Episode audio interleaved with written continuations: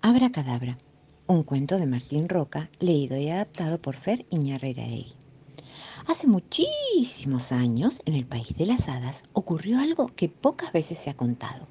Hubo un problema con un hada, un gran problema, un problemón. Resulta que aunque nadie sabe bien cómo, apareció en ese país un hada que utilizaba sus poderes mágicos para hacer bromas a todo el mundo. Primero eran pequeñas bromitas, de las que otras hadas se reían, pero dicen que un día se disfrazó de sastre y engañó a un emperador para que desfilara en calzoncillos delante de todo su pueblo el día de su cumpleaños. En el país de las hadas se rieron un montón del traje del emperador y de algunas otras bromitas, pero el hada empezó a hacer bromas cada vez menos graciosas, hasta que se pasó de la raya poniendo así en peligro el buen nombre de las hadas. El hada macabra, que así se llamaba, descubrió de casualidad que podía hacer muchísimas travesuras. Lo primero que se le ocurrió fue tirar un molinillo de sal al mar. Abra cadabra, pata de cabra, que este molinillo no pare de hacer sal hasta que yo se lo diga. Y así fue que el mar fue cada vez más y más salado. A la reina de las hadas no le gustó nada aquella broma y le ordenó que detuviera el molinillo pero el hada macabra le dijo que ya no se acordaba cómo hacer para deshacer el conjuro, así que la reina la castigó con una semana sin poder hacer conjuros. Al cabo de una semana, cuando ya pudo volver a usar magia, no tuvo mejor idea que hacer otra travesura. Aprovechando que mamá pata estaba dormida sobre sus huevitos, dijo, Abra cadabra, pata de cabra, que uno de los huevos de mamá pata salga un cisne. La historia del patito feo, que en realidad era un cisne, la conocen todos los niños del mundo, pero lo que no saben es que la reina de las hadas se enojó tanto, pero tanto, que dejó a la macabra sin magia por todo un mes y ni siquiera la dejó salir del país de las hadas. Cuando pasó ese mes, el hada macabra recuperó su magia y prometió no hacer más travesuras. Durante los primeros días se portó re bien. Se dedicó a hacer el bien y ayudar a quienes la necesitaban. Pero al final no pudo con su genio y volvió a las andadas. Y esta vez sí que la hizo tremenda. ¡Abra cadabra, pata de cabra! empezó a gritar en voz en cuello mientras reía estrepitosamente que los príncipes se conviertan en cocodrilos, que las princesas se conviertan en pingüinos, que los reyes se conviertan en grillos y las reinas en gallinas y los emperadores en elefantes. Tremendo desastre provocó. Al enterarse de esta última travesura, la reina de las hadas se enojó tanto que decidió echar al hada macabra del país de las hadas. Antes de que se fuera, la lavaron con un jabón especial quita magia para que no pudiera seguir haciendo de las suyas. El hada macabra apareció muy triste en nuestro mundo y como no podía hacer magia, se aburría como loca. Un día, sin embargo, descubrió que le quedaba una pelucita de magia en el ombligo, muy chiquitita, pero suficiente para hacer alguna que otra travesura. Decidió entonces convertirse en una niña y hacer nuevos amigos para gastar juntos alguna que otra broma. Y vaya si lo hicieron. Y lo siguen haciendo aún hoy. Pero son tan graciosas que nadie se enoja. Puede ser que la dama cabra viva muy cerca de tu casa, incluso puede ser que sea tu vecina o una niña del colegio, que de vez en cuando se junte con algún niño para hacer travesuras. Un consejo, si conoces un amigo o una amiga nueva y la escuchas decir, abra cadabra, pata de cabra, aléjate de ella corriendo porque puede ser que sea la drama cabra y no sabemos qué picardía está por hacer. Hasta te puede hechizar. ¡Bibili Canción de cuna para despertar un negrito. Poesía cubana de Nicolás Guillén, leída por Fer Iñarreiraegui. Una paloma cantando pasa. ¡Upa, negrito, que el sol abraza! Ya nadie duerme ni está en su casa, ni el cocodrilo, ni la yeguaza, ni la culebra, ni la torcaza coco, cacao, cacho, cachaza. ¡Upa, negrito, que el sol abraza! Negrazo, venga con su negraza, aire con aire, que el sol abraza.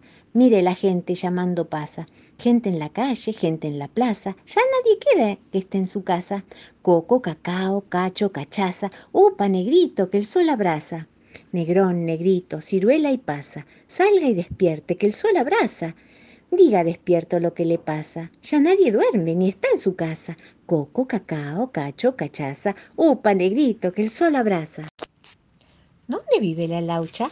Un cuento de Joseph Guggenmoos, contado por Fer Iñarreiraegui. Pronto debía comenzar la gran fiesta en la sala del trono, el casamiento del hijo del rey. Afuera, en el pasillo, estaban todos preparados ya.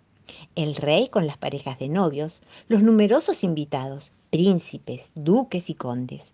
Solo faltaba el maestro de ceremonias, el que debía golpear tres veces con su bastón de oro sobre el piso para indicar que podía iniciarse la entrada en la fiesta, bajo los sonidos de las trompetas. ¡Turututú, tutú, tutú! Entonces salió el maestro de ceremonias de la sala del trono, donde ya había echado un vistazo. Si había alguien que jamás podía perder la calma, ese era el maestro de ceremonias, que en cada segundo debía saber qué hacer. Pero, ¿cómo lucía el pobre hombre? Su cara estaba blanca como la pared. El bastón temblaba en su mano. ¡Revolución! gritó jadeando. ¡Revolución! ¿Revolución? preguntó el rey asustado. ¿Quién por voluntad del cielo se ha sublevado? ¡Una laucha! contestó con un golpe el maestro de ceremonias. Acecha desde debajo de la tarima donde se levanta el trono. Durante la fiesta va a salir y cuando la vean todas las reinas, duquesas, condesas y princesas presentes, se van a caer desmayadas de miedo. No puede evitarse la catástrofe. Mi reino tambalea, gritó el rey. ¿Cómo se le ocurrió a la laucha este plan tan horrible? La vi pasear por aquí y le arrojé mi bastón para espantarla, aseguró el maestro de ceremonias. Creí haberla lastimado en una oreja. En vez de salir de la sala, se metió debajo de la tarima y ahora está sentada allí, escondida para vengarse del mundo. ¿No has tratado de llegar a un acuerdo con ella? Lo he intentado, con ruegos y con amenazas. Está y sigue enojada y no hay nada que le haga cambiar de idea. Entonces, no queda otro remedio, vociferó el rey, que tomar yo mismo este asunto en mis manos. Fue con el maestro de ceremonias al salón del trono. Allí se hizo mostrar el agujero en la tarima, a través del cual la laucha se había deslizado. Entonces el rey se arrodilló, se inclinó hacia abajo y habló en el agujero de la tarima. Laucha querida, Sale enseguida, sale enseguida, te daré en retribución una hermosa casa con balcón. ¿También tiene teléfono? pidió la laucha desde el agujero. Lo tiene, dijo el rey. ¿Palabra de honor? pidió la laucha. Palabra de honor, dijo el rey. La laucha sacó su patita del agujero de la tarima y el rey la estrechó con su dedo pequeño. Entonces valía y estaba prometido. La laucha salió y la fiesta pudo empezar. Ahora la laucha tiene su premio, la hermosa casa con balcón y teléfono. ¿Te gustaría llamarla? Puedes llamarla, ¿eh? Seguramente tendrán muchísimas cosas para hablar. A ella le encanta hablar por teléfono. Qué vanidad, señor, la del cangrejo. A pesar de ser feo, gordo y viejo, camina de costado, mirando con cuidado por si llega a pasar por un espejo. Cuello duro, un cuento de Elsa Isabel Bornemann, contado por Fer Iñarreiraegui. ¡Ay! ¡No puedo mover el cuello!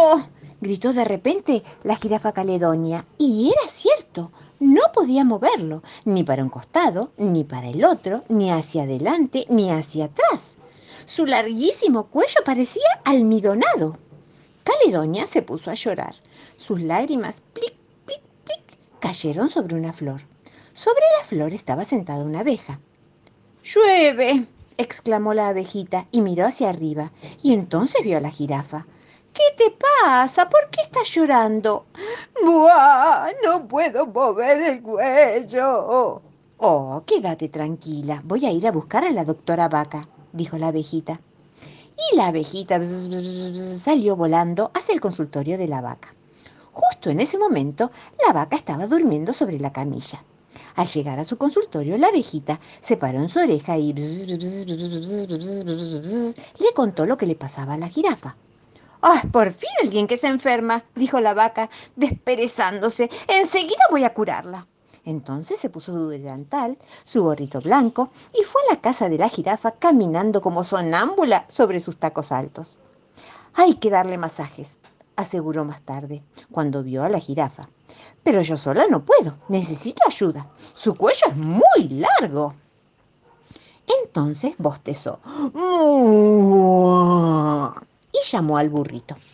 Justo en ese momento, el burrito estaba lavándose los dientes. Sin tragar el agua del buche, debido al apuro, se subió en dos patas arriba de la vaca. Pero todavía sobraba mucho cuello para masajear. Nosotros dos solos no podemos, dijo la vaca. Entonces el burrito hizo gárgaras y así llamó al cordero. Justo en ese momento, el cordero estaba mascando un chicle de pastito. Casi ahogado por salir corriendo, se subió en dos patas arriba del burrito. Pero todavía sobraba mucho cuello por masajear. Nosotros tres solos no podemos, dijo la vaca. Entonces el cordero tosió y llamó al perro. Justo en ese momento el perro estaba saboreando su cuarta copa de sidra. Bebiéndola rapidito, se subió en dos patas arriba del cordero. Pero todavía sobraba mucho cuello para masajear. Nosotros cuatro solos no podemos, dijo la vaca. Entonces el perro, que le dio hipo, llamó así a la gata. Justo en ese momento la gata estaba oliendo un perfume de pimienta. Con la nariz llena de cosquillas, se subió en dos patas arriba del perro, pero todavía sobraba mucho cuello para masajear. Nosotros cinco solos no podemos, dijo la vaca. Entonces la gata, ¡achús! estornudó y así llamó a don Conejo. Justo en ese momento, don Conejo estaba jugando a los dados con su coneja y sus conejitos. Por eso se apareció con toda la familia entera, su esposa y los 24 hijitos en fila.